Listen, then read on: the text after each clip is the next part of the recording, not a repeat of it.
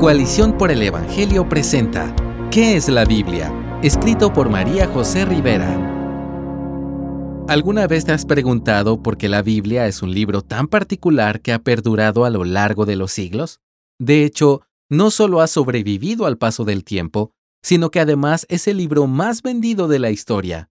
Es imposible saber con exactitud cuántos ejemplares se han entregado a lo largo del tiempo pero se estima que fueron entre 5 y 7 mil millones de copias en el último medio siglo. El Guinness World Records asegura que solo en el año 2021 se superaron los 100 millones de ejemplares vendidos. ¡Impresionante! ¿Cómo es posible que un libro tan antiguo siga siendo de interés para tantas personas? Si tienes poco tiempo cerca de la Biblia, es posible que no estés de acuerdo con todo lo que dice, pero tienes que reconocer que hay algo en ella que la hace diferente y especial. Nunca pasa de moda.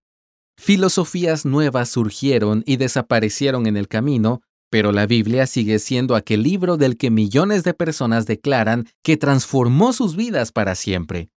¿Por qué no nos detenemos para ver este libro de cerca y entender qué lo hace tan particular?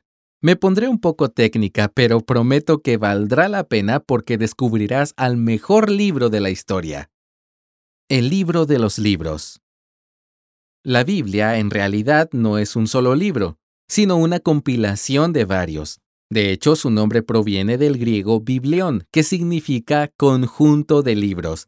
Te asombrará saber que está compuesta por 66 libros diferentes, los cuales están agrupados en dos grandes secciones. La primera sección se llama Antiguo Testamento y contiene 39 libros, mientras que la segunda es el Nuevo Testamento y tiene 27 libros. El evento que divide ambas secciones es la llegada de Jesús al mundo, la cual es relatada en los cuatro evangelios. Uno de los aspectos que más llama mi atención sobre la Biblia es que los 66 libros fueron escritos a lo largo de 1500 años. ¿Cómo te podrás imaginar, nadie vive tanto tiempo. Si creías que la Biblia fue escrita por una sola persona, ya te habrás dado cuenta de que eso sería imposible. Se identifica a Moisés como el autor más antiguo de la Biblia y a quien se le atribuye la escritura de los primeros cinco libros conocidos como el Pentateuco alrededor del año 1400 a.C. Por otra parte, el autor más reciente de la historia bíblica fue un discípulo de Jesús llamado Juan. Él escribió el último libro, Apocalipsis, alrededor del año 100 después de Cristo. Entre Moisés y Juan hay más de mil años de diferencia y más de 40 autores, entre los que se encuentran pastores de ovejas, reyes, pescadores, un recaudador de impuestos, un médico y hasta un agricultor.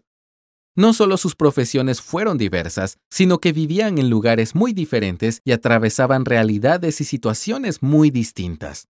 También tiene una gran variedad de géneros literarios. En la Biblia puedes encontrar narraciones históricas, poesía, leyes, profecías, cartas, tablas genealógicas y compilaciones de dichos y proverbios. ¿No es increíble? Los autores que escribieron el Antiguo Testamento utilizaron el idioma hebreo, salvo por unos fragmentos que se escribieron en arameo. Mientras tanto, el Nuevo Testamento está escrito en su totalidad en griego, pues para ese entonces Alejandro Magno había helenizado gran parte del mundo conocido y el idioma griego se transformó en la lengua para el comercio y las relaciones internacionales. Una historia y un autor. Hemos visto algunos datos técnicos de la Biblia, pero ahora quiero que nos adentremos un poco más y veamos de qué habla este libro de libros.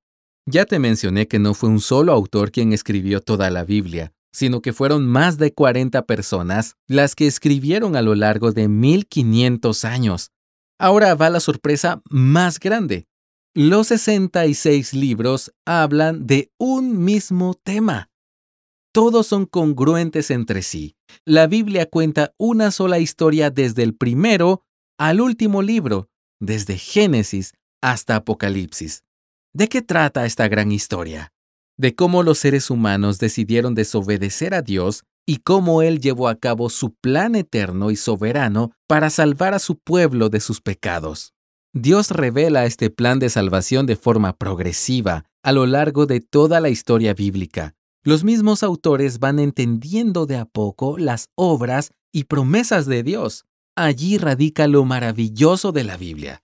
Los autores intentaban averiguar en qué tiempo y en qué persona se cumplirían las promesas de salvación, como indica Primera de Pedro 1.10, pero no podían ver el cuadro completo debido a su temporalidad y pequeñez humana.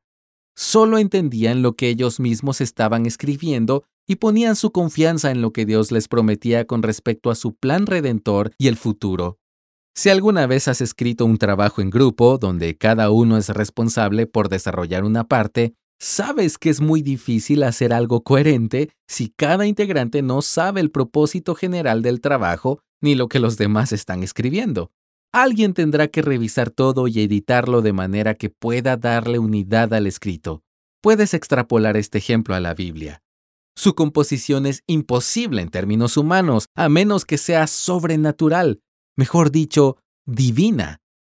Cuando vemos la Biblia de forma panorámica, podemos ver una mano que dirigió todo el proceso, como si fuera un editor que guió a los autores a lo largo de esos 1500 años para que cada uno escriba un mensaje específico para su tiempo y que mantuviera la unidad con el resto. Ese fue Dios mismo. Los autores fueron inspirados por su Espíritu Santo. Esto lo puedes leer en 2 de Timoteo 3:16. El plan de salvación que Dios nos ha dejado en las páginas de la Biblia nos habla de quién y cómo es Él, cómo salvaría en su Hijo a quienes ha elegido como pueblo suyo y cómo los llama a vivir como sal y luz en el mundo. Dios no es un Dios mudo. Él dejó su plan por escrito lo ha preservado a lo largo de los siglos y lo mantiene vigente hasta la fecha.